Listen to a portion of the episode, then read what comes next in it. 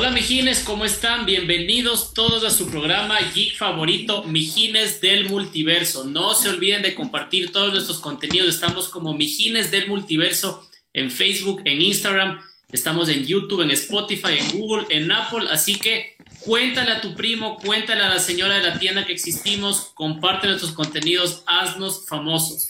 Enviamos un abrazo especial a todas las madres mijinas eh, que nos ven, que no nos ven, que han escuchado, que no, no han escuchado a nosotros. Un abrazo gigantesco en el Día de la Madre que se celebra en algunos países, sobre todo aquí en el Ecuador de Latinoamérica.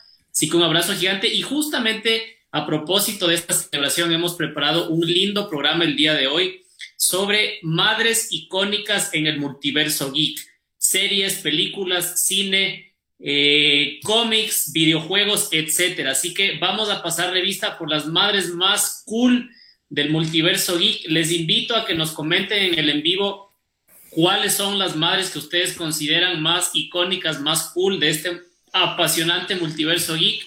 Bienvenidas todas las recomendaciones. Si se nos escapa alguna por allí, nos hacen acuerdo sin ningún problema. Voy a pasar a saludar a mis contertulios. Ramón, ¿cómo te va? Bienvenido. Hola. ¿Qué tal, mi querido Dotti, queridos amigos, Banjo, eh, Poli, Mijines, ¿cómo están? Eh, muy emocionado por el programa de hoy, que es un pequeño homenaje a todas las madrecitas santas que, escuchan este programa eh, o que les obligan a escuchar este programa.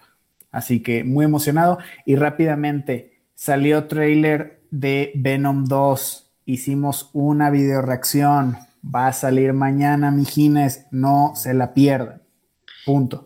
Y coméntenos qué tal les pareció el nuevo trailer de Venom 2. Eh, mi querido Poli, ¿cómo te va? Bienvenido. Qué gusto tenerte aquí. Mis mijines del multiverso, una noche más con ustedes. Como siempre, alegre, contento y listo para aprender. Yo solo vengo a aprender acá. No, no, tú vienes a enseñar a mí. Yo no, ya lo poco que sé. Es el profesor del grupo aquí. Humildemente. El catedrático, el docente del grupo Poli, ni más ni menos. Y ahí con un poco de problemas técnicos que se estaba batuqueando, que se estaba descuajeringando con cámara y todo. Banjo, ¿cómo te va? Bienvenido, madre de la floresta, ¿qué tal? Buenas, buenas noches con todos los mijines, las mijinas y las mamás y mamitas mijinas del multiverso. Pues Listo aquí, si es que el poli es el profesor de los mijines, yo soy entonces el PhD. A mí me pueden decir el erudito de los mijines. Vos eres como Tony Dice, vos tienes un doctorado en sentimientos. Ese doctorado más inútil. Tengo un doctorado. El decano del amor, sería tu Yo eh, brevemente comentarles que eh, terminé de ver la serie de de Jupiter's Legacy, que es la nueva apuesta de Netflix para esto de los superhéroes y también les tengo un review preparado para, para este fin de semana para sobre ese, esa serie. Los reviews del Banjo son buenos reviews, no se los pueden perder, mijines. Pilas ahí que van a estar saliendo varias cosas. Tenemos que ponerle el nombre a esos reviews del Banjo, así como a mí me gusta todo. exactamente. Aquí no hay pan malo. Sí, esa es, buena idea. Porque ¿Quién soy yo para negarme? Partiendo de la premisa de que no hay nada que le disguste al banco, ni siquiera te pregunto qué tal te pareció Júpiter, porque seguramente va a decir que es la mejor serie que has visto en tu vida, hasta que veas una siguiente la próxima semana. hasta que prenda la tele y esté sí, cualquier cosa. Eh, Alfonso Espinosa. exactamente, don Alfonso. Oigan, Mijines, perdón, antes de, iniciar nada más, eh, me encantó un comentario eh, de Valeria Nova, solo voy a leer Dice Martha. Mm. That's it. Muy ad hoc al tema del día de hoy. Excelente, muy bien. muy bien, bien Valeria. Valeria sabe, Valeria sabe. Eh, muchachos, a ver, vamos metiéndonos en tema. A mí me encanta eh, hablar de personajes femeninos en el multiverso geek que tanto nos apasiona. Me encanta porque la gran mayoría de personajes femeninos de videojuegos, de cómics, de cine, son realmente personajes admirables, son eh, mujeres, chicas, niñas eh, duras en cada uno de los ámbitos en los cuales se desenvuelven. Ya las vamos a ir desmenuzando una a una. A mí me fascina este tema. Eh, yo quisiera comenzar diciendo que el tema este de la cultura pop, sí podríamos decir que los personajes femeninos en un inicio estaban un poquito encasillados eh, en, estos estereotipos eh, de la mujer del siglo XX, ¿no? Eh, la mujer ama de casa, la mujer, incluso a comienzos del siglo pasado, que no podía votar, que no tenía algunos derechos. Pero claro, con el paso de los tiempos eso fue cambiando poquito a poquito, porque sí hay que reconocer que estas luchas sociales han costado años, no se han conseguido, no se han, digamos, eh, eh, no se han logrado plasmar al 100%, pero pasito a pasito, así como Luis Fonsi, suave, suavecito, se han ido consolidando. Y yo me atrevería a decir que en la cultura pop, en el mundo geek, con más fuerza que en otros ámbitos. Y esto, sin duda alguna, ayuda y promueve la equidad de género eh, que tanto nos interesa y por la que tenemos que luchar absolutamente todos, hombres, mujeres, etc. Eh, ¿Por qué no empezamos hablando de, eh, no sé, no sé si les parece hablar de quizá la, la superheroína por, por, por título ganado que sería Wonder Woman. Wonder Woman para mí es, de hecho, yo, yo, la, yo, la, yo le he puesto dentro de mis superhéroes favoritos eh, al nivel de Batman, de Superman, por todo lo que representa, no únicamente mi favorita de, digamos, de personajes femeninos. Y cuando hablamos de Wonder Woman, tenemos que mencionar a su madre Hipólita. ¿Qué me pueden decir ustedes, Banjo? Quiero escucharte a ti. ¿Qué me dices de Hipólita, la madre de Wonder Woman? Porque esa sí que es la verídica madre 100% dura, la más tuca de todas, probablemente. ¿Qué me dices tú de Hipólita O sea, pues lo que a mí me parece interesante es que no, bueno, estás hablando de que es una madre ejemplar, aparte es líder de, de las Amazonas, ¿no? O sea, no estás hablando de cualquier madre. Entonces, en este caso, eh, en todas las representaciones que he tenido la oportunidad de ver, tampoco es que soy fan al 100% de los cómics de Wonder Woman, pero todo lo que he podido ver, leer y en la parte visual, cuando en las varias apariciones que, ha tenido Hipólita dentro del universo de la Liga de la Justicia, que es donde más yo me relaciono con, Mujer Maravilla y, y todo su, su lore es interesante ver cómo ella tiene muy claro todo lo que está establecido. Y si bien tiene el valor de inclusive de, hacer lo que hizo con, la Mujer Maravilla, de desterrarla o de, o de expulsarla, entendiendo que ella tiene no solo que ser madre, sino también que ser una líder, ¿no? Entonces, demostrar con el ejemplo, y creo que eso es uno de los talantes que hacen que todo Temischira o Temischera sea espectacular y que las Amazonas tengan ese posicionamiento que, tienen. Y, no nos olvidemos que Temisquira es una sociedad compuesta netamente por mujeres, es un matriarcado 100%, y destacar dentro de un matriarcado la hace ver a Hipólita mucho más grande eh, incluso de lo que podría aparentar. Como bien dice el Banjo, es un ejemplo, o sea, tú te das cuenta eh, el cariño, el amor y el respeto que le tiene eh, Diana Prince a su madre en todo momento, siempre está pensando en ella, incluso cuando sale de Temisquira y cuando no está con ella, siempre está presente y como bien dice el Banjo, es un ejemplo a seguir. incluso podríamos hablar de otros personajes dentro del mini multiverso de Wonder Woman.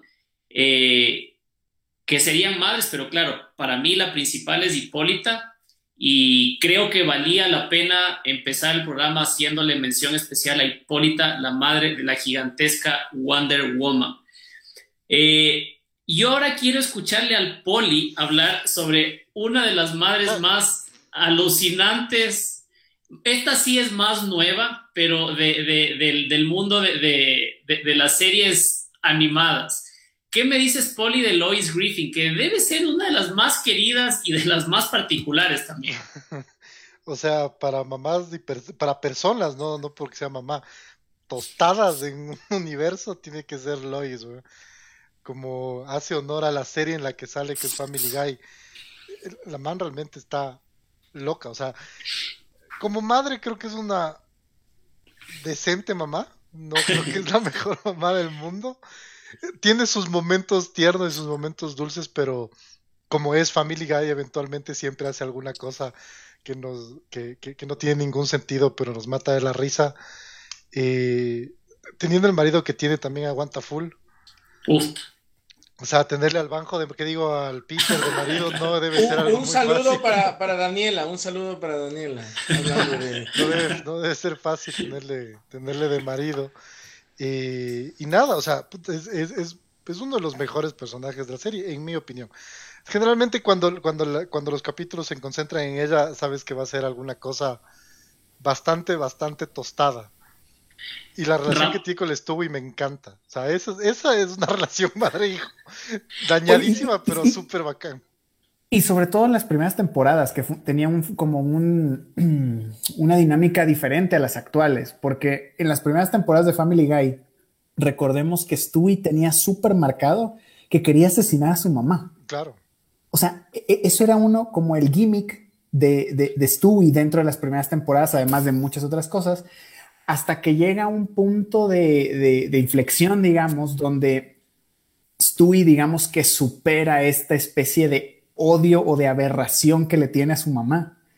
Que, claro, conforme, que se me hace muy lógica porque creo que era insostenible que siempre la odiara, ¿no? Entonces, más bien ahí se ve como este, esta especie de evolución del personaje de Stewie, a, a donde Lois pasa como a un segundo plano y se concentra más Stewie en ser Stewie, ¿no?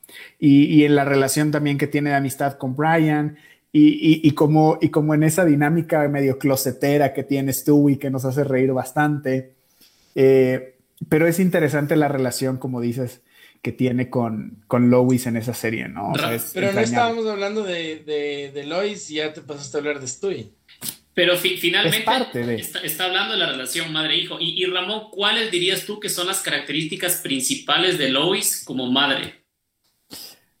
O sea, yo, yo digo que es, es una mujer que eh, aguanta, pero, o sea, como que estira y afloja, porque como bien dicen, o sea, no es que tiene tres hijos, o sea, es que tiene tres hijos y a Peter Griffin, que Peter de repente puede llegar un día y, y compró compró un circo, ¿me entiendes? Entonces de repente tiene dos, hijos de, tiene dos hijos de Peter Griffin. La, Meg no cuenta.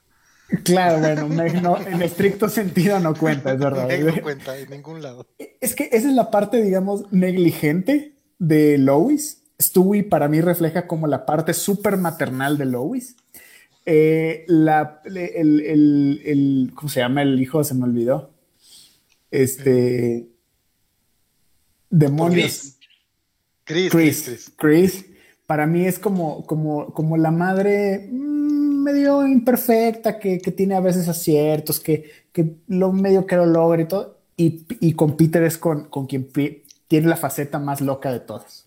O sea, son como diferentes facetas de, de, de Lois para mí. Pero eso es interesante porque a un mismo personaje, en este caso a una madre de familia, te la presentan, como dice Ramón, en sus distintas facetas y en sus distintas interacciones con todos los miembros de la familia. Y claro, una, una madre, claro, dicen que la madre es madre a tiempo completo y súper sacrificada, pero claro, yo sí creo que una madre tiene ciertas debilidades, no, no, no quisiera decir con algunos de sus hijos versus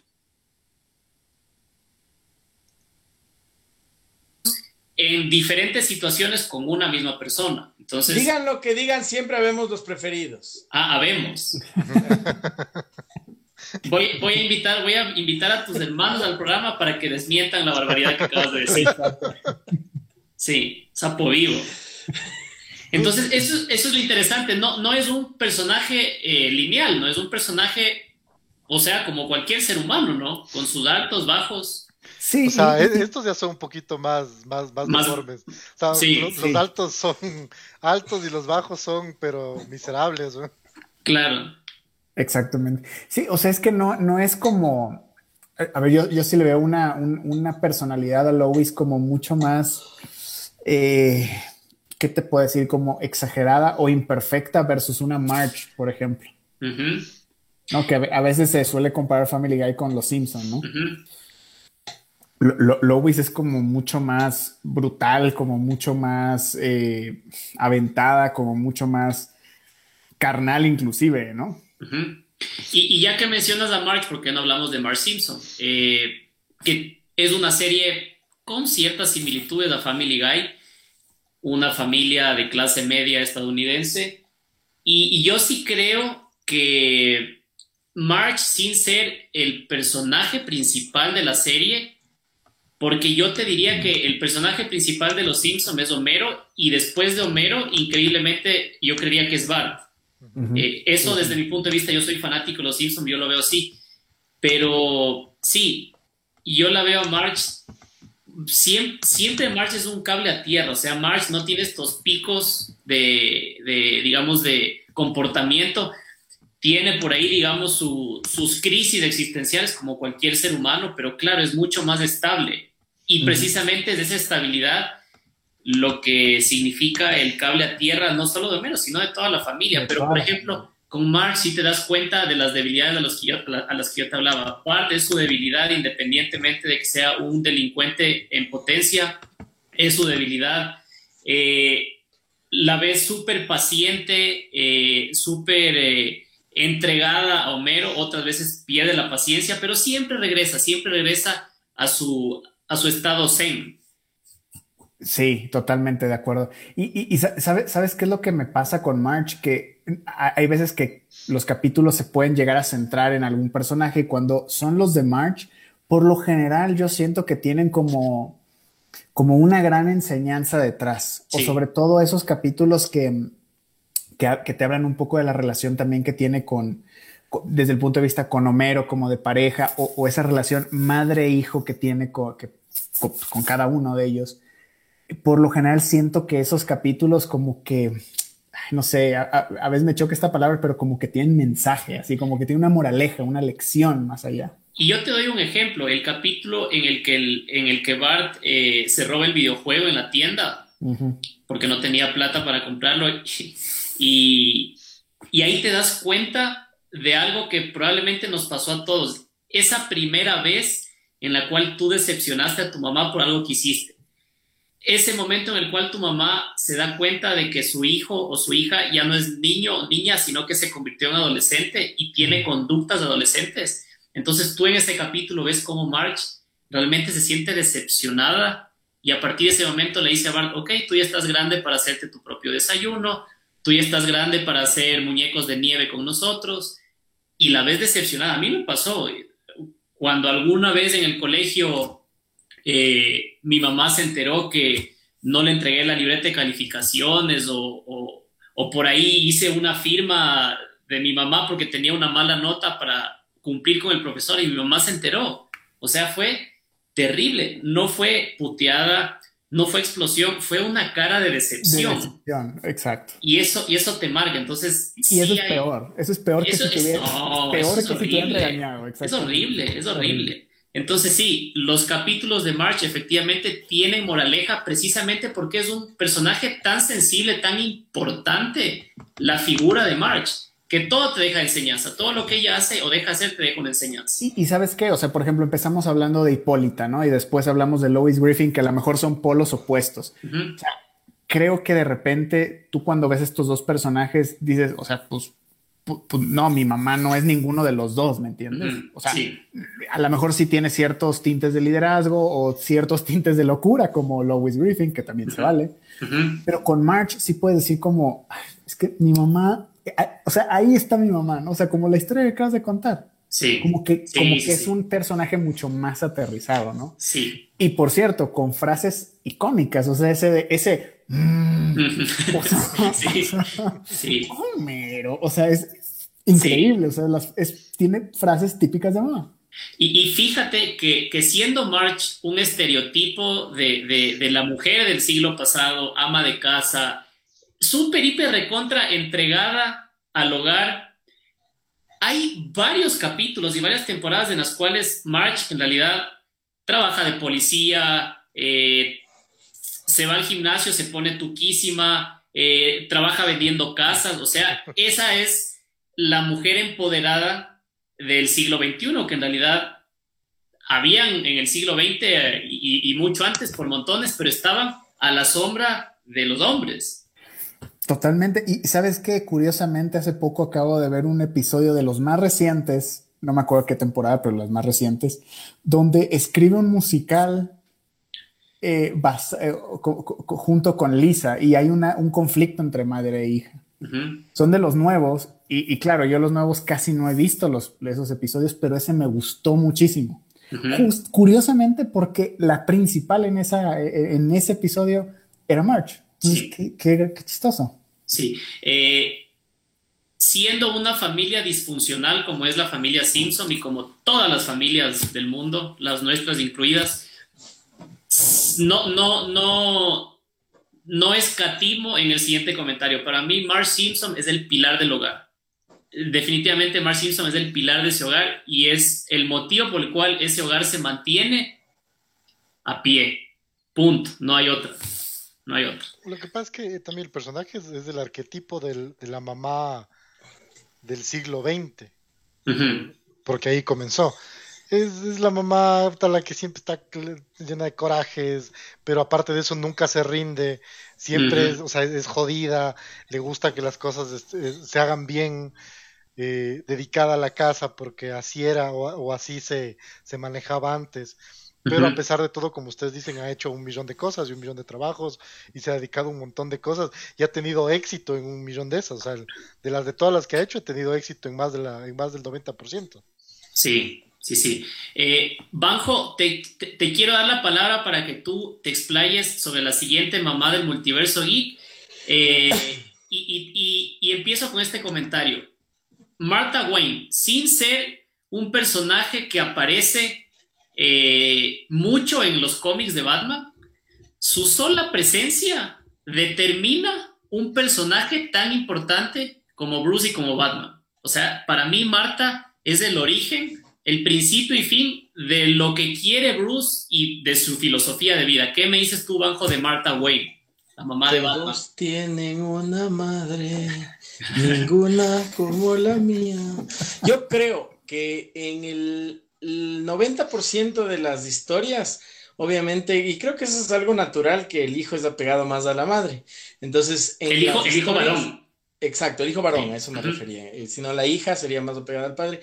Pero entonces siempre vas a ver esta situación hasta cierto punto clásica en donde el hijo de multimillonario, obviamente imagínate lo consentido que debe haber sido por, por Marta. Y, claro, ves la imagen en cambio de, Thomas Wayne, en donde obviamente también ha tenido protagonismo en algunos, eh, algunos cómics, pero es casi siempre como que el que trata de darle los niveles, los valores y como que no le consientas tanto al, al bebé.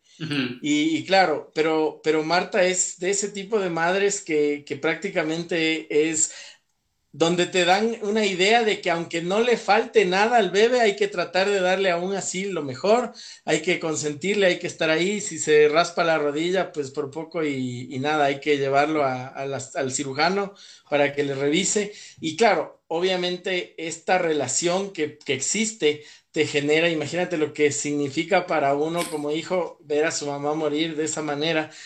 Eh, se habla de los padres, ¿no? Pero en general queda huérfano y, la ausencia de, su madre eh, debe, debe, generarle todos los traumas que le genera y el vacío que le genera, y eso es lo que constituye o conforma a existe tanto eh, capítulos en donde se habla de los padres, pero yo quiero recordar de eh, un cómic, eh, creo que también lo llevaron a, una serie animada, en donde Batman tiene que encontrarse con un Batman de una realidad alterna. Y claro, o sea, justamente el Batman de nuestra tierra le hace ver lo mal que están haciendo al otro Batman, justo diciéndole eso, es decir, imagínate cómo tu madre estaría de orgullosa de todo lo que han creado. Y entonces el otro Batman se da cuenta y dice, no, pues esto es un desastre, esto no está bien. Y, y solamente evocar a la madre ya significa algo sensacional. Y claro, aunque con bromas, aunque con disgustos, esto es un poco lo que pasa también en la película y por ahí saludando a los mijines que son nuestros fans, hablan de, de, de Martha, porque técnicamente eso es como para resetearle el Windows a, ese no, o sea, que le nombren a la madre es para él, porque no es cualquier persona, o sea, es su mamá y todo lo que le significaba para él. Eh, Oye, y, nada más ahí para, para acotar, o sea, eh, y puede que lo que vaya a decir esté equivocado y si estoy equivocado me corrijan, por favor, pero eh, hay historias en donde inclusive a Thomas Wayne, al papá de Batman, lo han puesto como una versión alternativa de Batman, como inclusive como una especie de villano de Batman, un villano como atemporal de Batman, líder de la organización El Guante Negro, pero a la mamá nunca la han tocado o nunca han hecho como que sea malvada, ¿me entiendes? no, ha, no ha pasado, en mi entender, insisto, puede ser equivocado. Ella, ella no es el Joker cuando el papá es Batman en el... Ella es el Joker, pero, pero, eh, pero, Marta nunca ha regresado como un villano con, con Bruce Wayne. En esa realidad alterna sí, pero cuando es cuando el, el líder del Black Globe, que es Thomas Wayne, regresa, ahí es malo, pero Marta nunca ha sido mala con Bruce Wayne. En esa realidad alterna es el Joker, pero ahí ya no existe Bruce. A eso me refiero. A eso me refiero. No hay la posibilidad de que ese Joker que es Marta sea mala con Bruce, porque Bruce no existe. Exactamente.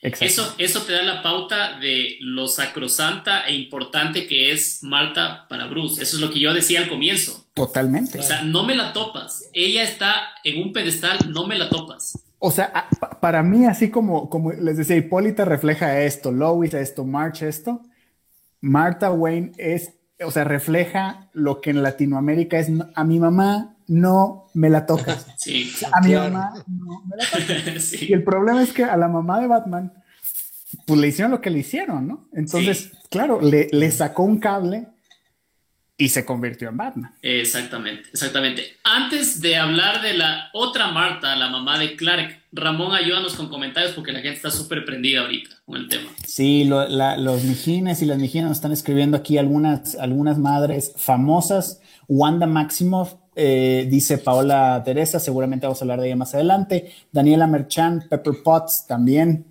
Eh, Santiago Rojas, la princesa Leia. Eh, Cristian nos dice a Lois Wilkerson de Malcolm. es la madre más genial y que te lleva a otro nivel en la serie. Es espectacular, es espectacular. Lorena Torres dice, Lily Potter al dar su vida por su hijo lo protege de la maldición imperdonable en Harry Potter. Eh, Valeria Nova dice las cajas madre de Disney. Ahí, tienes, y son tres. y son tres. Julay Mantilla dice Emma Teller de Sons of Anarchy es un personaje que si la ubican tiene una cantidad de matices por lo que a pesar de representar una madre, el símbolo del amor puro, quieres en muchos capítulos que muera. Eh, Calderón, Moira Queen en Arrow, la bruja. Eh, Didi dice, llegué un poco tarde, pero no sé si hablaron de Lois, la mamá de Malcolm. No, todavía no. Em, eso, hasta ahora. A ver, antes de hablar de Marta Kent, votense a hablar de Lois. ¿Qué dicen? Oye, esa, esa pobre mujer. O sea, cuando tienes un, hijo como el Francis. o sea, no, porque yo me acuerdo que hay un capítulo donde te enseñan que ella está lista para ser una madre amorosa, o sea, la madre perfecta, está, está lista para ser la Marge de este, de este universo. Y, y, le toca el Francis, o sea, que el demonio no hubiera podido, o sea, Peor que eso, ya solo el banjito, ya no, o sea, ya no hay más bajo, Y es por culpa de ese no miserable. No digas ese tipo de mentiras, no digas ese tipo de mentiras. Por culpa de ese miserable del Francis, es que ella es como es, o sea, su, su, su, o sea, la forma en la que ella comenzó a tratar a, a, ser madre cambió porque realmente el Francis era un guambra incontrolable pero incontrolable desde bebé. imagínate, tienes un bebé que, no te para ni bola diciendo bebé. O sea, no puede hablar, pero aún así te desafía. Es, evidentemente una de las mamás más cool. Yo creo que a veces dices, puta, es demasiado jodona, demasiado fuerte, pero es justamente esto. O sea, ella, ella entró con todas las buenas intenciones y la dañaron. En el, primer se, tuvo que adecuar a la situación para poder hacer frente a ese niño maquiavélico. Pero, pero definitivamente Lois es una mujer fuerte, recontra fuerte, está por donde le veas. Y, y, y, piensa mucho en los hijos, o sea, ella, piensa en cómo deberían ser los futuros, de, el futuro de los hijos, ella quiere que les vaya bien, eh, pero, o sea, es difícil porque le tocaron, un montón de guambras y fue claro. Pero mal, o sea, pero mal. El Francis, más que nada. ninguno, ninguno de nosotros somos madres, tenemos madre y algunos también estamos casados con madres o, futuras madres. ¿Creen ustedes que una madre o una mujer puede cambiar su esencia de madre en virtud de un hijo? Como decía el polio, o sea, te sale un Francis o te sale un angelito, ¿podrías tú cambiar tu esencia o eso es muy difícil? Seguro. Yo sospecharía, sí, yo sospecharía que, te tienes que adecuar a la situación porque, porque no te pueden derrotar. Sí, sí. imagínate, imagínate ser madre, querer un, solo lo típico dicen, no importa si es varón o niña, con tal que salga sanita y te sale el Ramón. O sea, imagínate eso. te, toca cambiar a la fuerza, dices tú. ¿Ah? No, o sea, yo creo que sí. Eh, eh, yo creo que las personas en esencia siempre deberían ser iguales, pero al menos el carácter sí te puede ir cambiando un poquito, te puede ir mutando el, comportamiento o la forma de criar.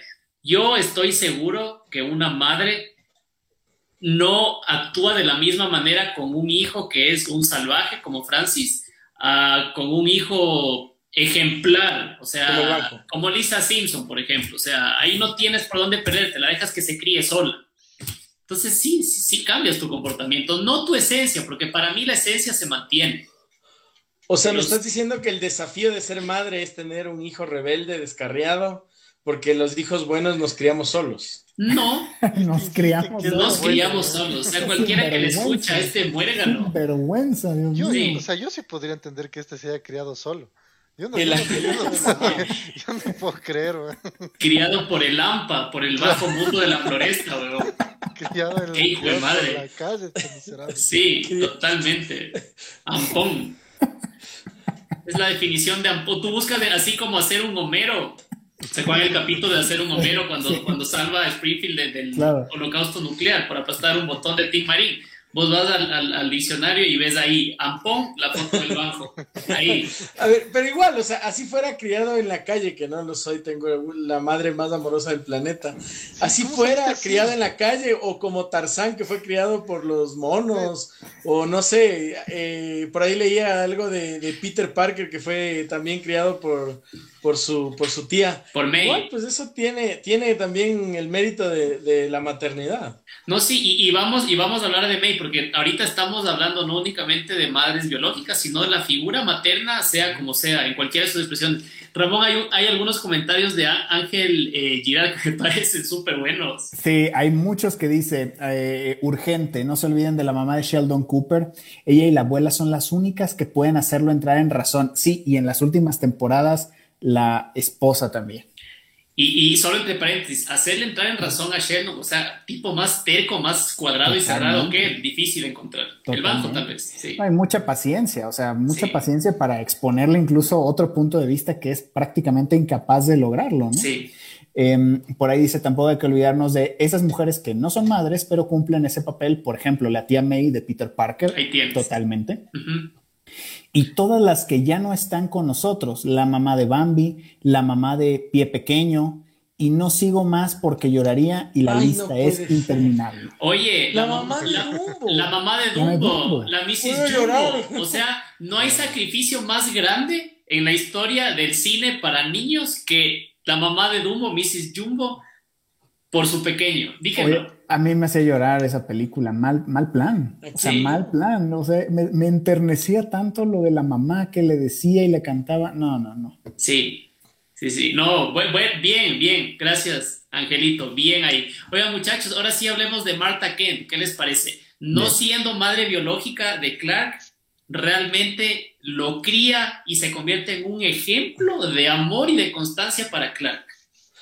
Tú hablabas de cómo es como intocable la mamá de, o Marta, Marta Wayne. Yo recuerdo la película de, de Man, of Steel, cuando llegan a, tocarle a la madre y Superman pierde la cabeza. Se vuelve loco. Claro. se vuelve loco. Es, es, es, una buena escena. Es, una muy buena escena. Es como que al banjo le toques a Zack Snyder, así. Así. ahí le tocaste en, las fibras más íntimas de su ser. Te encienden los ojos rojos y te dispara Omega Rays, así. ¿Qué, me dices, Polly, de Marta Kent? Yo lo que les iba a decir es que Marta realmente creo que es el, el tipo de madre realmente intocable como personaje. Porque él, o sea, el personaje de Marta, a pesar de que a veces es más vieja, a veces es más joven, nunca ha dejado de ser el personaje que es. O sea, nunca han tenido, han tenido que decir, no, ¿sabes qué? Hagamos uno donde resulta que Marta era, yo qué sé, una gimnasta olímpica con superpoderes o alguna huevada así. No, ella siempre ha sido la misma persona eh, en, todas sus versiones. Y yo creo que ella es por decirlo de una manera, ella es el rostro del sacrificio, o sea, ella es una madre sacrificada, es una madre que ha sufrido muchas cosas, es una, es una madre que ha tenido el instinto de madre sin haber, sin haber parido al hijo que tiene, con un amor y como es eh, eh, eterno por su hijo, por su esposo, una mujer que por lo menos en las historias originales se queda viuda, y después de que se queda viuda, su hijo resulta ser el hombre más poderoso del universo y decide ir a seguir el llamado, el llamado que tiene por ser quien es.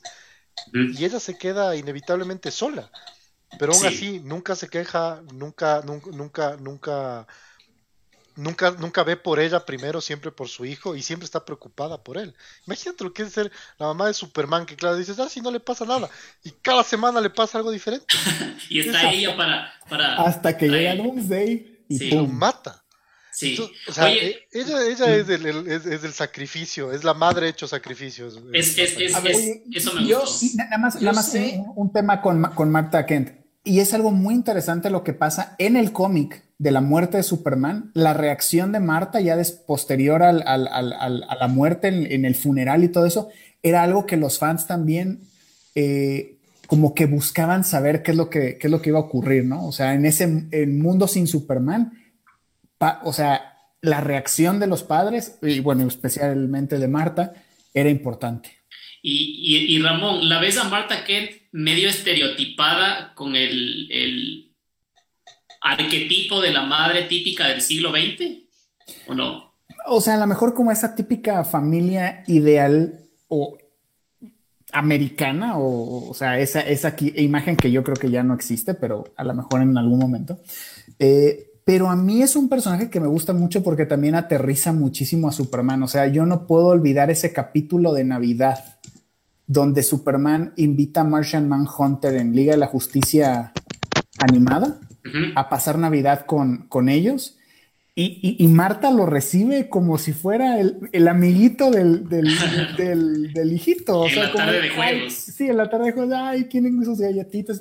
O sea, es impresionante cómo Superman, o sea, Superman, llega y con Marta no nada más se cuadra, sino también es como su punto eh, seguro, ¿no? Curiosamente, ¿no?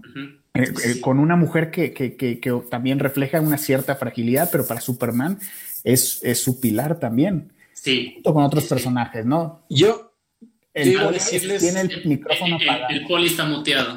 No, es, es mentira, nunca estuve muteado, ustedes no me escucharon. Les iba a decir que no recuerden qué cómic es, que eh, Superman eh, está hablando con la mamá y la mamá lo primero que le dice es, te veo flaco, estás enfermo, te sientes bien.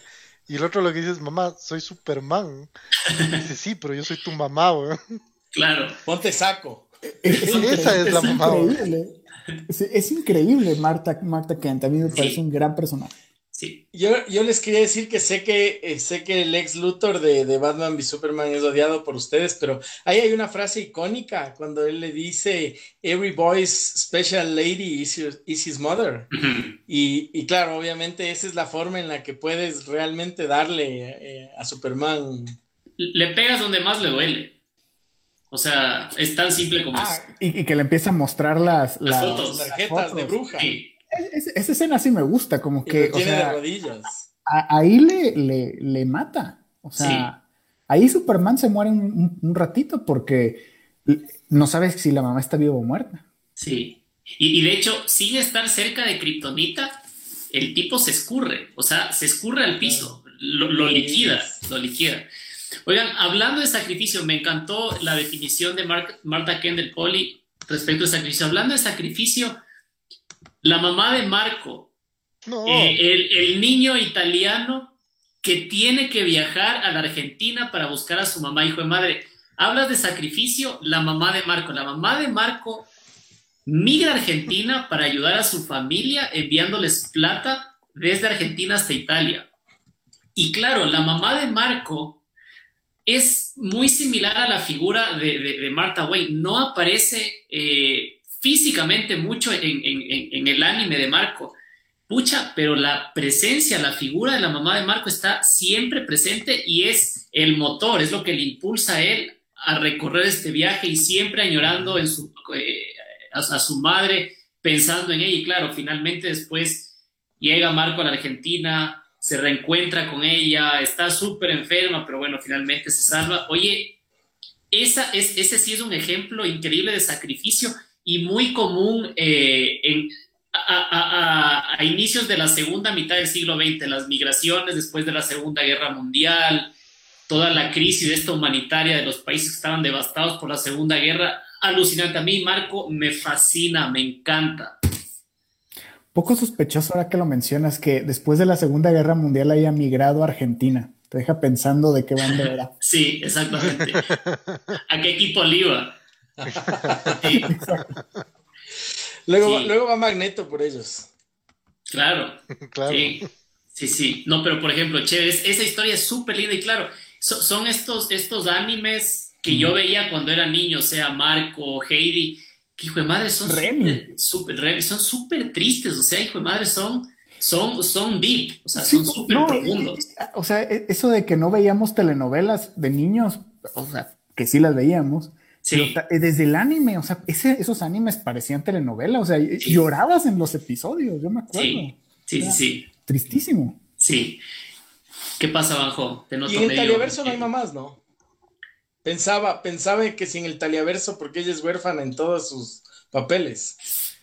Bueno, no sé si huérfana, pero abandonada pero tiene, Pero tiene roles de maternos, como la abuelita y el que, se mueren, que se mueren quemados en la choza, ¿no? Claro. Qué hijo de madre, Dios mío. Imagínate. Les ofrecemos un especial de, de, de del, Talía. Del Taliaverse. Sí. sí. Eh, oigan, muchachos, eh, pasémonos al otro lado de la vereda. ¿Qué me dicen de Sarah Connor?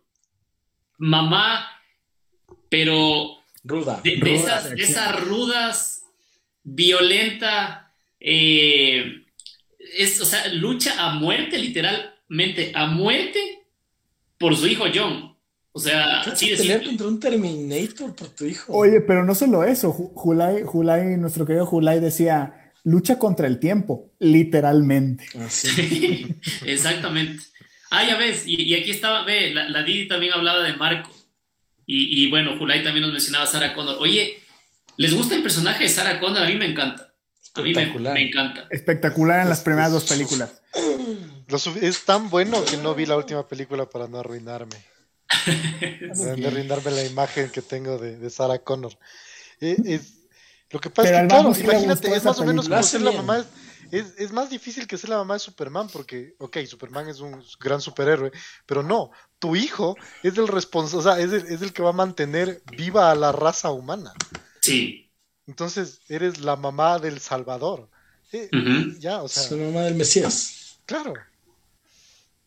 Y, y, y, qué, y qué gran papel el de Linda Hamilton en, en, las películas, ¿no? O sea, para mí es perfecta porque es mujer ruda. Es, es, como Sigourney Weaver, o sea, es de esas madres de hecho, Sigourney Weaver también llega a ser madre eh, eh, en, la, en, Resurrección, en la cuarta película. Es de esas madres que tú dices, hijo de madre, comando 100%. O sea, ahí, ahí se, bate con. En, la una se bate con Aliens, la otra se bate con Skynet, huevón. Esa es la verídica mamá luchona. sí. esa sí es mamá luchona. Esa, es mamá luchona. Punto. Sí, sí, sí. Bien, excelente, excelente ejemplo de mamá Sarah Connor, con todos sus defectos, con muchísimas virtudes, mamá 100%. Eh, ¿Por qué no nos metemos a hablar ahora de las mamás en el multiverso de Game of Thrones? Ramón, ¿qué me dices ahí de Cersei? ¿Qué me dices de Daenerys, mamá de dragones? Híjole, ni a cuál irle ahí, porque al final todo mundo, todo acaba mal. O sea, e-, esa, esa Cersei definitivamente que se gana el premio a la peor mamá del año desde mi punto de vista. O sea, de todos los hijos con los que inician la serie, digo, entiendo que, era, que es una especie de época medieval y en la época medieval si llegabas a los 25 años ya eras prácticamente un anciano, pero a ella se le mueren todos los hijos uno tras otro, o sea, se queda sola y esa es la gran tragedia de Cersei, o sea, nunca puede conseguir realmente lo que quiere y cuando cree que lo tiene, lo pierde todo. Pero los quiere, o por lo menos, o por lo menos al, ¿Creen ustedes que los quiere? no, no al Joffrey le adora, A uno. O sea, pero, pero, pero después se muere envenenado, o sea. O sea, ya, pues eso no es culpa de ella. Digamos es un instrumento ahí, pero, pero por la ambición de ella. Tú, puedes, decir, tú puedes decir que, ya no me acuerdo cómo se llama el, el, el, que después fue rey, el segundo, el más guaguito. No me acuerdo. Bueno, pero es que ese es. A ver si nos recuerdan los mijines ahí el nombre. Bueno, ya, e, él puede decir que se murió por culpa de ella, de ella eh, por, haberle matado. Pero mal plan. Claro, pero. Se dio cuenta el, monstruo que pues. tenía de mamá. Pero el Joffrey le, quiere. Es, es eh, dirías tú, Poli, que el Joffrey es el Bart Simpson de Cersei. Claro. O sea, siendo un, delincuente muy a su manera, pero es como su debilidad también, ¿no? Sí, sí, es, verdad. Exactamente. Y, y, califica a Daenerys como madre de, del, multiverso también, ¿o no? Lo dice en su título. Cuando ella va al Starbucks dice Daenerys Targaryen, Mother of Dragons y bla, bla, bla. Entonces sí, ella es Mother of Dragons. Califica, califica. Calificaría. También no los cuida mucho, sobre todo en la última temporada, porque le asesinan a uno de la forma más estúpida posible, pero bueno. Ya están grandes, entonces ya nada, ya. Ya nada. Ya nada. Que se críen solos. oye, eh, yo quiero eh, eh, escucharles acerca de la mamá de Mafalda. ¿Qué me dicen de Raquel? ¿Quién se, quién se lanza a hablar algunas palabrillas sobre Raquel? La mamá de Mafalda, esta ha sido una mamá súper estereotipada, ¿no? Este sí es el estereotipo de la mujer abnegada. Que tiene que dejar su, su, su vida profesional para cuidar la casa y media, entre, entre que interior, interiormente está arrepentida de haberlo hecho, pues como que no, yo, este es mi, este es mi deber, este es mi trabajo. O sea, Mafalda desde los setentas, ¿no? es, es, una foto de los setentas, ¿no? O sea, es una mujer que no, pues, no tenía que casarse, tener sus hijos e irse a hacer la vida en su casita. Oye, y, lo curioso ahí con, con, con, la mamá de Mafalda, que no recordaba que se llamaba Raquel, gracias por, por ese dato. Pero, pero fíjate que es interesante porque hay muchas tiras cómicas que se centran justamente en ese cuestionamiento que ella, como ese arrepentimiento, digamos, pero también, pero también como en ese reclamo de Mafalda de, oye mamá, ¿por qué no lo hiciste así? Oye mamá, ¿por, ¿por qué no tuviste el valor? Para... Y entonces llega un punto donde Raquel se siente así como, no puede ser, o sea, es que es, o sea, normalmente es Mafalda la que, la, que, la que está ahí picándole y diciéndole, Exacto. o sea, ¿cómo te puedes dejar? No te dejes, o sea, ¿cómo, cómo, cómo, de, cómo, llegaste no hiciste esto? ¿Cómo no Exacto, como que, ¿qué hiciste con tu vida? Hay, me acuerdo que hay una tira cómica donde llega y se le para enfrente y le dice algo, algo así como, como, oye mamá, o sea, ¿en serio esto es así lo que tú querías? Y señalándose ella misma, ¿no? Así como... Pero, pero, pero sí, como bien dicen ustedes, es, es una fotografía excelente de la época eh, latinoamericana de, de, de, esa década, pero es, es lamentablemente una realidad que seguramente han vivido muchas madres y muchos hogares, es decir, sentarte tú con tu mamá y decirle, mamá, ¿tú qué querías hacer en la vida? Y por ahí te empieza a contar cosas totalmente distintas a las que efectivamente hace tu mamá ese rato y dices, wow, o sea, ¿por qué no lo hizo? Y luego entiendes por, qué no lo hizo. Claro, por ti, mocoso de mierda, o sea, y, en general, o sea, por, por esta concepción de que la mamá no podía salir del hogar, que tenía que estar 100% abnegada con sus hijos, con el esposo, o sea, es, es, es motivo de análisis, me parece a mí, la figura de Raquel la figura de Raquel y todos los personajes de Mafalda y todo Kino en su genialidad. Sí, sí, sí. Eh, Ramón, más comentarios de los mijines que están embalados. Sí, acá los mijines eh, les encanta esa idea del Thaliaverse, que algún día hablaremos de eso. Eh, por ahí Christian dice, Rosie Bettler, mamá de Jojo, una de las madres que me llegó y me hizo llorar su muerte. Es de la película Jojo Rabbit Sí, bastante triste, muy buena película. Por ahí había uno que decía em, la mamá de Norman Bates.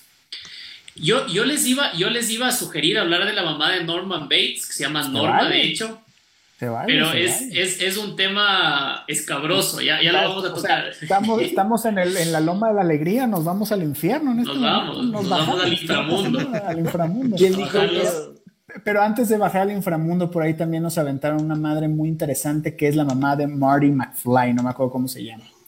Pero toda esa situación de Marty McFly en el baile de graduación con la mamá es muy freaky cuando ves la película y sobre todo que esa película la ves, o sea, como de teen, dices, what the fuck, ¿no? Saca de onda. Dices, no por Dios. Pero sabes que puedes decir no por Dios, pero el mensaje subliminal, el mensaje que hay entre líneas de, esa parte del guion es que una mamá, generalmente, y como decía el banco, siempre va a estar enamorada de su hijo varón. O sea, tiene una especial afinidad y, vínculo con su hijo varón. Entonces, podrías interpretarlo como que incluso en, un, en una línea temporal distinta a la línea temporal normal en la, que, en la que tú vives, te das cuenta de que la mamá se enamora del hijo. Claro, aquí es es exagerado, claro. Es, claro, es manifiesto el tema, ¿no? podrías verlo inocentemente de esa manera, ¿no?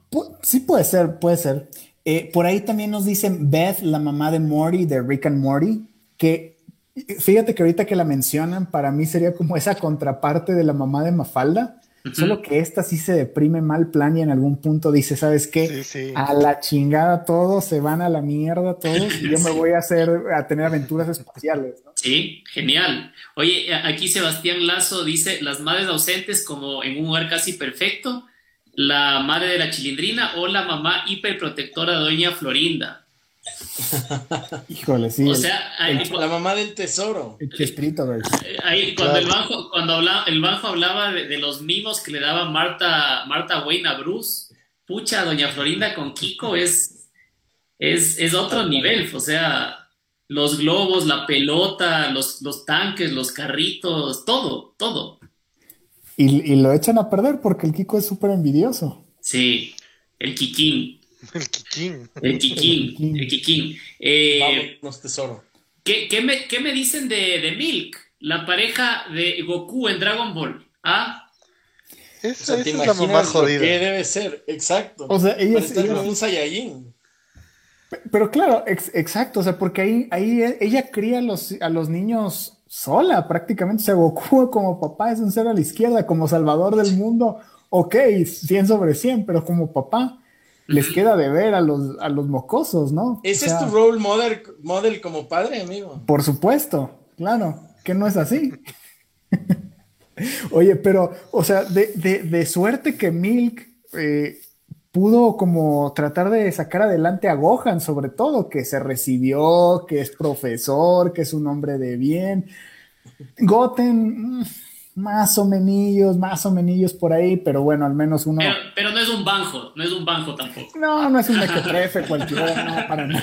Un pelafustán. Claro, aporta en algo eh, al salvar al mundo, pero, o sea, no es como el banjo, que es el Mr. Satán de los mijines, no, no, Pero, pero como decían ustedes, o sea, hijo de madre, marca tigre ser eh, madre de, de Saiyajines, ¿sí o no? Sí, pero... y sabes qué también, Bulma, pues es mamá de, de, de, de, Trunks y de Bra. Eh, también interesante porque ahí el Vegeta es un poco más apegado a los hijos, como que siento que le ayuda más en la casa, ¿no? O sea, como que sí cambia un pañal, pero Goku estoy seguro que no. es, un, imbécil, no sabe. Es un animal. Es un, es, es, un, es un cavernícola, es como el banco, ese sí es como el banco.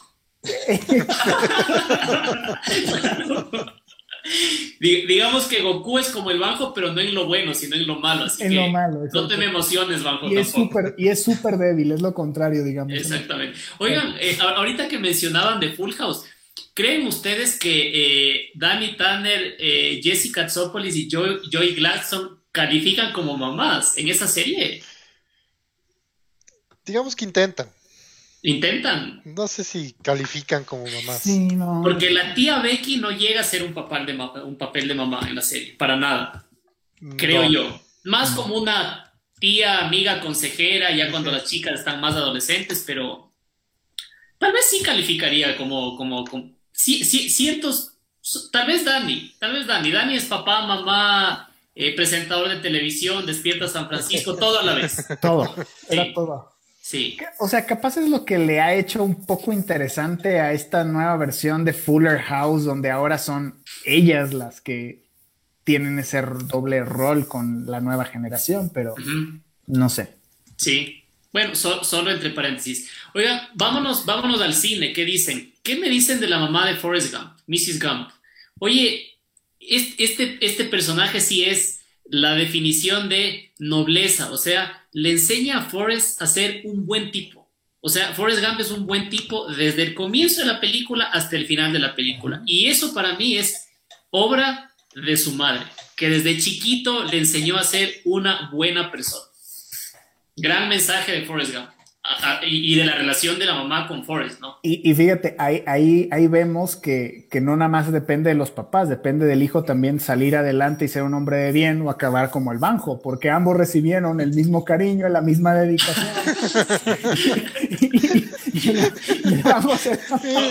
Hoy es el programa contra el banjo. totalmente opuestos. Sí. Para variar. De análisis está esto. Oye, solo entre paréntesis, qué buen comentario de Sebastián Lazo y qué me dicen de Stifler's mom. ese es otro tipo de mamás que también rumbo al infierno con la de Norman Bates, pasemos una escala ahí con la mamá de Stifler. Bien, Sebastián, buen comentario. Comparando la mamá de Norman Bates con la mamá de Stifler. Qué miedo, hijo de madre, ¿no? Podemos hacer un programa de cosas de escenarios totalmente retorcidos, así. Exactamente. Está chistoso. No, pero volviendo al tema de Forrest Gump, eh, es, me encanta eh, la, película y la relación que tiene Forrest con su madre, porque como les decía, eh, ves la nobleza, la inocencia de él a lo largo de toda la película, siempre en virtud de todo lo que le había enseñado su mamá, de no ser violento, de nunca responder con una grosería, de ser amable con la gente, de ser responsable, de defenderse, obviamente, porque Forrest recibía mucho bullying de niño y su mamá, así como le enseñaba valores, le enseñó también a defenderse y a, pararse bien, ¿no? O sea, en la medida de lo posible, en la medida en la que un niño eh, que es víctima de bullying puede hacerlo, pero interesante, súper interesante esa relación. Y eh, hablando de cine, me voy otra vez a la otra orilla. ¿Qué me dicen de Beatrix Kido? La, la mamá de... La, queridísima Uma Thurman en Kill Bill. ¿Les gusta o no les gusta el papel de mamá que hace Uma Thurman en, en Kill Bill? O sea, todo lo que pasa es por recuperar a su hija, ¿no? O sea, también por venganza. Y por venganza, sí. Un poquito, un poquito por venganza. Un poquito nada más. Pero, pero o sea, comienza como venganza, pero el momento que se entera que su hija está viva es el objetivo número uno. Es un gran personaje. No, no, sé qué decir de ella como madre, porque no es que la veo en un rol de madre en la película. A menos de que digas, ah, pues está dándole sus nalgaditas a todos, puede ser. Por malcriados le están nalgueando a todos. Pero sí, o sea, lo que te digo es lo único que puedo decir. Ella, el momento que se entera que su hija está viva, el objetivo. O sea, es, su motor, digamos. El motor de toda la película es la hija de Beatrix. Totalmente. Y, esa última escena ya en la casa de, Bill, eh, o sea, se genera mucha tensión porque no sabes qué va a pasar, o sea, y sobre todo como es Quentin Tarantino, yo en aquel momento me esperaba cualquier cosa y dije, totalmente impredecible. Esto se va a poner heavy. Y bueno, por, por, suerte podríamos decir que tenemos un, un final feliz. Pero, pero se imaginan lo que, lo que debes sentir después de todo el esfuerzo para recuperar a tu hija y que crees que se haga como el poli. es, sí, sí, sí, sí, o sea, el tipo, el tipo no aporta nada, solo te lanza sus comentarios. no, ha hecho el mismo comentario dos veces. Claro, por no falta otra vez. Falto yo, falto, falto yo. mi cabeza. Qué tipo, ya cambia repertorio, ya consíguete otro escritor que te escriba otros chistes. ¿ya? Estás pagándole mucho. Ahora mismo, ahora mismo. Ya les voy a pasar un video de toda el, la promoción que está, todo el personal que está atrás del banquito. Claro. hay un equipo, hay un equipo de producción. ¿Te imaginas nosotros aquí solitos cada uno en nuestra casa y el bajo así con unas siete personas? Todo el mundo diciéndole qué decir. Repite el chiste, pero con el ¿Quién del micrófono? Con el micrófono. Con el cae el Otra vez, dalo, pero con esta intención. Oye, oye, metámonos, ya que estamos hablando de, madres medio sanguinarias, ¿por qué no hablamos de, Norma Bates, la madre de Norman? Oye, qué personaje más loco. Qué miedo. Porque en las, en las películas originales de Psicosis, la madre simplemente era una figura que estaba ahí y por la cual Norman tenía obsesión. Eh, y de hecho, en la historia se supone que Norman mata a su mamá. Pero claro, la, vocecita detrás de Norman, de este psicópata, es, es su madre. O sea, es su madre sobreprotectora, celosa, súper egoísta, que no quiere que nadie lo tope a, Norman, que le enseña que el sexo es malo, que las mujeres son un pecado. O sea, hijo de madre, hay, hay un mensaje fuerte ahí, así que si ya nos vamos a, a uno de los, de, los círculos del infierno de Dante, pues vámonos bien. ¿Qué dicen ustedes? Esa es la relación más enfermiza que puede existir entre una madre y un hijo. O sea, como vos dices, ella le enseña que todo está mal, solo ella está bien, no lo deja vivir, no lo deja hacer, tiene que estar todo con él. Y, y, claro, por eso le hace mierda al pobre, por eso, por eso es quien es. Es, y, posteriormente era impresionante porque, o sea, en la película tú pensabas que seguía ahí, como dices, es una presencia que se siente siempre. Está, está. Y, sí, está, pero cuando la gran revelación es que, no estaba. Claro, nunca estuvo. Y que se siente, o sea, qué miedo. Pero, pero bueno, también hay un mensaje súper interesante de por medio, esta relación enfermiza, como decía Ramón. Y algo, algo que a mí me gusta si hay algo que los Simpson no hayan predicho, puta, no sé, o sea, creo que no existe nada que no hayan predicho, pero me, encanta cómo a la mamá de Seymour Skinner medio la pintan como la mamá de Norman Bates. Esa mamá, esa mamá que le dice que la mujer es eh, pecaminosa, que no se puede acercar a las mujeres, que Seymour solo puede tener ojos para ella, y de hecho hay un capítulo en el cual Seymour abre la cortina de la escuela y claro, está dibujada la mansión Bates ahí y aparece como que, como, que Norma veis ahí detrás de la sombra y dice, no mamá, mamá, pero es una amiga, no estoy haciendo nada, mamá. Increíble. Pero hay, una, hay una película en Netflix que se estrenó, no sé si fue el año anterior o a inicios de este año, que en inglés creo que es Run, pero yo la vi como Mamá Excelente, increíble película, recomendada. Que es así, o sea, es una locura de mamá, ¿no? Oye, si no han visto esa película, bien bajo, recomendación para ustedes y para los vecinos, vean Run en Netflix. Es con Sarah Paulson. Eh, oye, qué buena película, hijo de madre. Y ya no spoileamos porque no, no, no, respecto de la mamá, pero. No, no, no, digas nada. Pero es perfecta para esta ocasión y te va a dejar loco la película. Ok, es de terror, supongo. Es sobre una madre. es sobre una madre. Es suspenso, es suspenso, no es terror. de acuerdo. Poli la puedes ver. No pasa nada. Sí, sí, Poli podrías verla. No, no, no es que no vas a poder dormir ni nada. No es como la película esa de mamá. No, no. De la, la de. Por ejemplo, no he visto y no pienso ver eh, muchachos, ¿alguna otra madre icónica del multiverso geek? Tal vez de videojuegos que se nos hayan escapado. Eh, de videojuegos. ¿Alguna madre de Nintendo? la, Mamá, la mamá de Ash. Una mamá que a veces es responsable y la mayoría de las veces es irresponsable.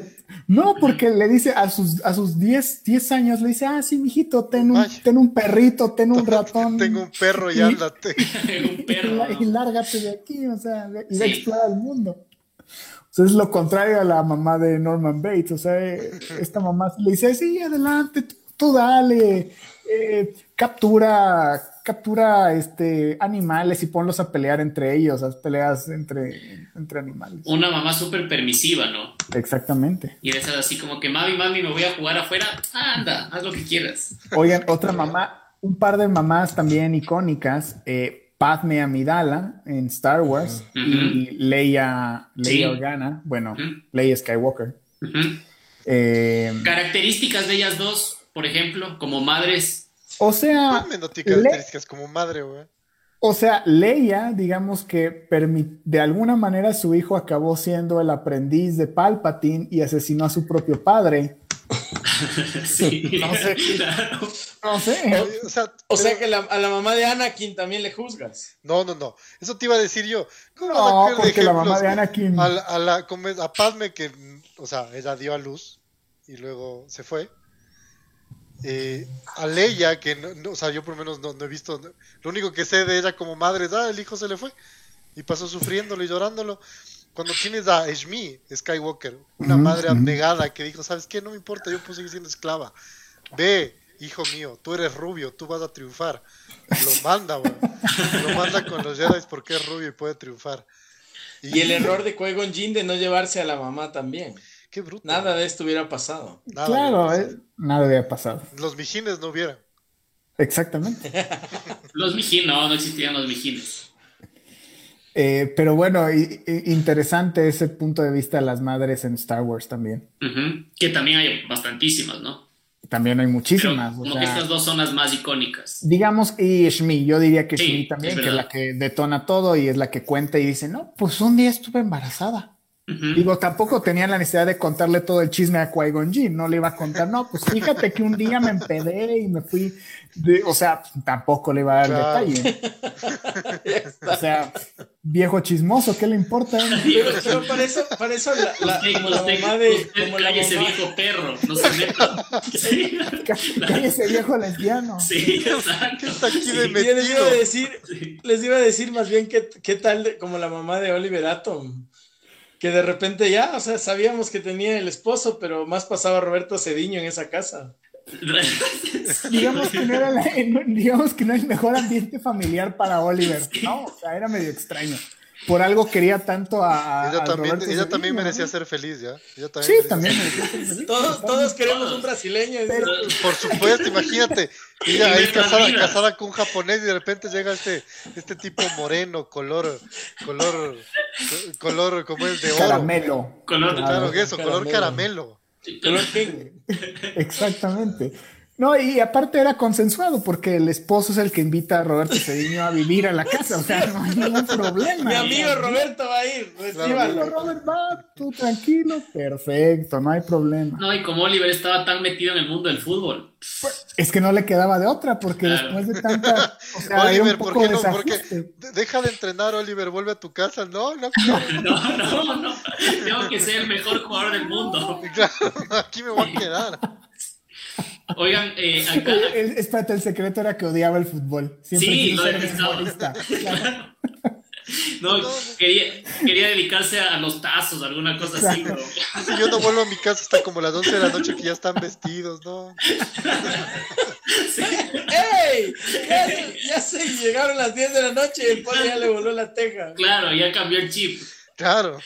Oigan, acá, acá Julio Mantilla nos recomienda una película Room con Brie Larson, que es eh, ¿No la visto? capitana Marvel, que a mí me encanta esa actriz. Eh, Ay, oye, esa, esa película, hijo de madre, yo salí del cine con todos los músculos contraídos porque, hijo de madre, es, es un estrés. Es una gran película, de hecho ella ganó un Oscar por esa película y es la historia de una madre, así en términos generales, eh, que lucha a muerte por, por, por, por su hija. O sea, básicamente ese, es- ese, es- ese es el, el plot de la película. Entonces tienen que verla. Es una tensión. Es, esa, si no la has visto, Poli, tienes que verla. No, y eso sí me he visto. Ah, sí, viste. Muy bien. Bueno, Pero, pero o sea, recomendadísima, quieren Room. películas de tensión de una madre. ¿Hay- ¿Han visto esa película de Kidnap que es con Halle Berry? No. Halle Berry le secuestran al hijo y ves toda la película como ella está desesperadamente siguiéndole al secuestrador de su hijo y es súper tensionante la película. Pero es de, las, para es de mí, las películas viejas de Halle Berry o de las nuevas? Debe ser como del 2017, Es la 2018. hermana, es la hermana, Halle Berry, es la hermana. sí, perdón, perdón el Arbanjo, su, su dislexia. O- oye, eh, Ramón, hay más comentarios de los mijines aquí. Varios. Hay algunos más. Por ahí dicen eh, Crónica de Mortal Kombat. Eh, la de Stranger Things, Winona Ryder, la mamá de Will. Ah, buen papel, buen, papel, excelente. Buen papel. Y la trajo de regreso a ella como actriz. ¿eh? Sí, nos olvidamos de que era cleptómana y volvió, y volvió, a, volvió al tabloide. Nos olvidamos del fiasco en Alien 4. Ahora, solo se roban nuestros corazones, dice Poli. Ahora solo se roba escena. Sí. A la Millie Bobby Brown. Eh, por ahí dice, recomiendan Room, ¿sí? Por ahí dice, eh, Bárbara dice, ya están muy freudianos, mis queridos mijines, la culpa es de la madre. No, no, no, ya quedamos que es culpa del hijo y eso lo vimos con el caso de Forrest Gump y el banco. Es sí, culpa del hijo. y el banco. En el caso de Norman Bates sí es culpa de la mamá. Ah, ya. Es culpa de la mamá. Sí, sí, en ese caso particular sí. Eh, la mamá de Charlie en Dos Hombres y Medio es un cague de risa. Eh, dice Frigga, la ah, mamá de Thor y Loki. Eh, em, Excelente, cuando viaja en el tiempo y se encuentra y la mamá sabe todo lo que está pasando en un segundo. Oye, es sensacional. pero, porque es criada por brujas. lo que sea, man. Es una, chuchina también. Por, ahí, dicen la madre ejemplar del Joker de la película del... ah, de, la película del Joker. La película. Del Bromas. Del Bromas, exactamente. Esa, esa también podemos meterla eh, en la misma, en el mismo saco de Norman Bates, de, de, Beatrix Kido, o sea, de, esas películas ya para hablar... En el inframundo. En el inframundo, en el, inframundo, en el infierno. Em, hay, una, hay una en esa onda de la peli que dice el banjo, que se llama Searching, estrés y tensión al 100% de Julay Mantilla. Creo que esa de Searching es con eh, como estas películas que parece que están grabadas desde la computadora y se ve como busca y todo, me parece. Pero hasta ahí los comentarios. Eh, ¿Qué me dicen brevemente de, de las, las madres de los dibujos animados con los que nosotros crecimos? Y de hecho con los que seguramente nuestros padres crecieron como los picapiedras, que me dicen de Vilma, de Betty, madres súper estereotipadas, pero muy eh, afines a la época, ¿no? O sea, ese era el papel, el rol que le daban a la madre en esa época, o sea, en los 40, en los 50, en los 60, de la madre que se queda en la casa, de que el, esposo es un cavernícola, literalmente hablando, sin alusiones personales, por favor. Eh, pero, ¿qué, me dicen, ¿qué me dicen ustedes, por ejemplo, de Vilma Picapiedra? Te iba a decir que en estos casos, la mamá es casi como. Es, parte del, background de la serie, ¿verdad? O sea, por ejemplo, los Picapiedras es Pedro, Pablo, Dino. Y, hasta el señor Rajuela. Hasta el señor Rajuela. y Betty y Vilma no pintan. O sea, Betty y Vilma son las dos que dicen cuatro palabras y. Sí. Ya.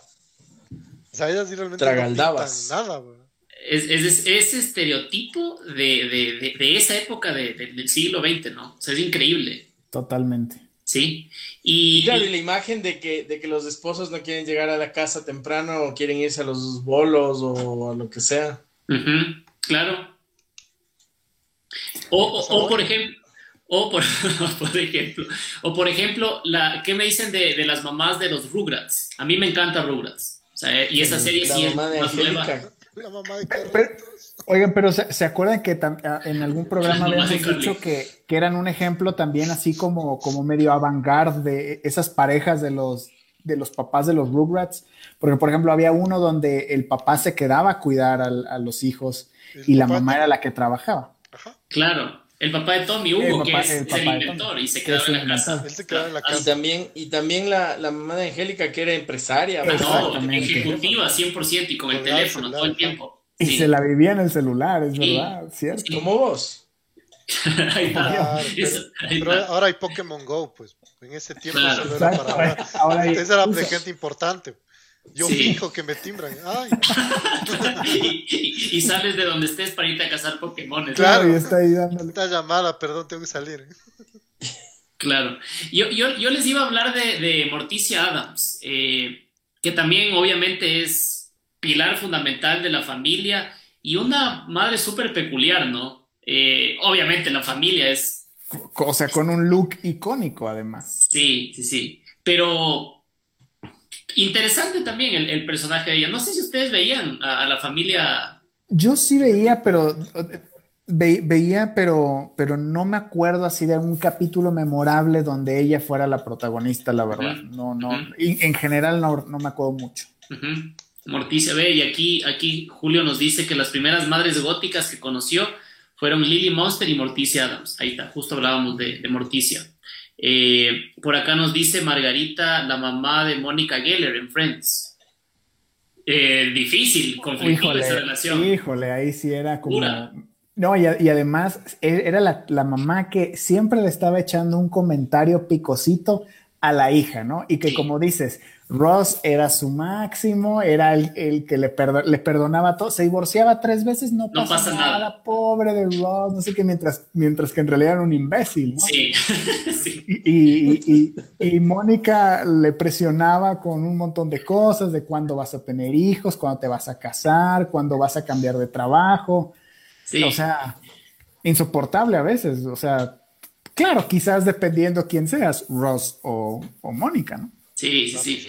O sea, o sea, tú odias a esa mamá más que a los villanos de los Power Rangers. No, no, no la odio ni a los villanos de los Power Rangers. Ni a Rita Repulsa tampoco. Ni a Rita Repulsa. Eh, oye, eh, Sebastián Lazo pregunta, ¿Godzilla era madre de Gotsuki? En estricto sentido, sí. Claro. En estricto sentido, sí, claro. Es, es, hembra Godzilla. Sí. Entonces... Es la mamá de Gotsuki. Es la mamá de Gotsuki. Banjo, tú eres Team Kong.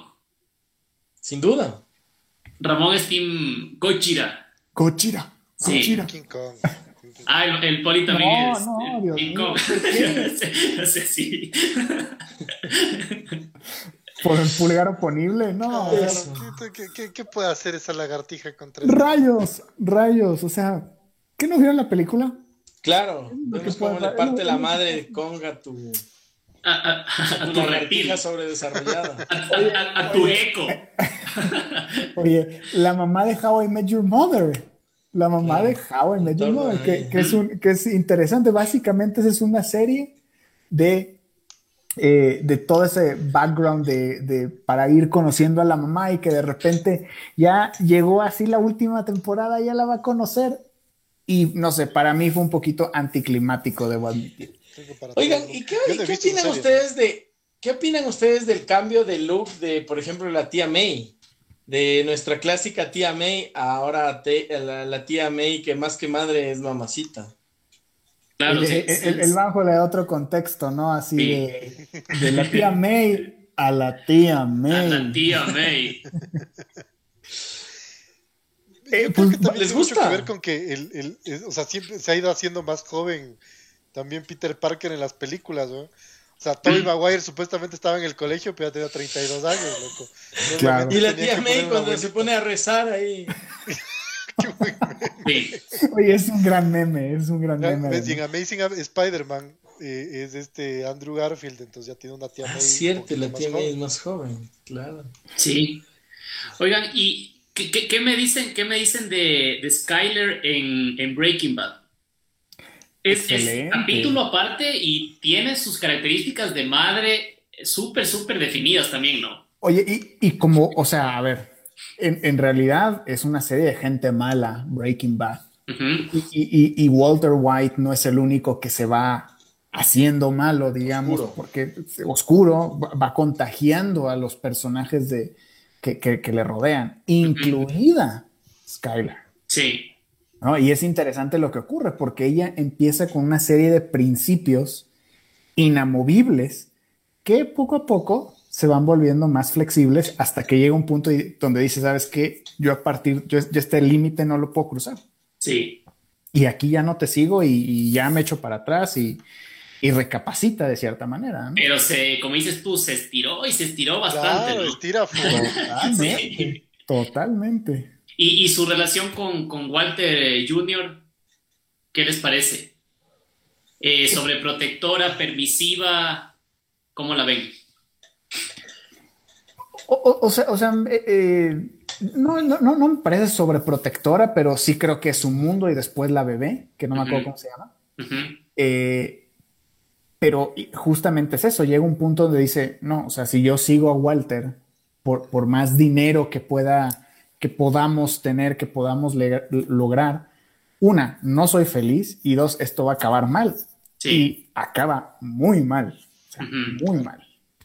Sí, increíble serie, Dios mío. Qué bestia, ¿no? Deberíamos de hacer un, programa de, Breaking Bad, que los mijines nos digan si en algún punto les interesa nuestra humilde opinión de Hagámoslo. Oigan, ustedes, eh, ya parecían ustedes hablando de, Breaking Bad, ¿vieron eh, Better Call Saul o no vieron nunca esa serie? Vi la primera temporada. A mí me parece increíble. Y necesito verla. Como, como abogado. no, sabes que sí, o sea, aparte de que es una serie que me gusta porque soy abogado, es una serie que no desdibuja, o sea, Breaking Bad es una de las mejores series que se han hecho, en eso creo que estamos todos de acuerdo, y esta precuela en realidad le hace mucha justicia y, es, es, buenísimo, o sea, no, es, un relleno, dices tú. No, es, no, es, no, es, esa Joey que salió después de Friends, o, o sea, nada que ver, o sea, es buenísima, y de hecho, a ver, Breaking Bad probablemente es insuperable, pero hay muchas críticas que hablan de que ver el Call Saul incluso en, muchas, eh, muchos capítulos es superior a Breaking Bad. A mí me encanta, me parece buenísimo. Aparte, el tipo este, el, el, el Saul Goodman es un animal, es, una máquina. Es, increíble. Y Bob Odenkirk que es un actorazo. Es, un actorazo. Es genial el tipo, es genial. O sea, es de... Tienen que ver esa serie. Es de esos talentos que no se le ha hecho justicia en Hollywood y que ojalá lo se le logre. Sí, exactamente. Es increíble. Eh, muchachos, no sé si hay algún comentario adicional último, Ramón, ahí de la gente para ir cerrando el programa. Eh, por ahí una madre icónica del cine también, la de eh, Rockyverse, la de Adriana. Mm. Ah, el, Rockyverse. El Rockyverse. por ahí Bárbara dice la mamá de Pablo Escobar que hizo que borre algunos nombres del libretín en el que anotaba a las personas que mandaba a matar. Eh, eh, dice, eh, en, en, que en realidad todo siempre se trató de la tía Robin. Ah, ah en How I Met. En How I Met, ¿no? Eso básicamente. Por ahorita son todos los comentarios de los mijines.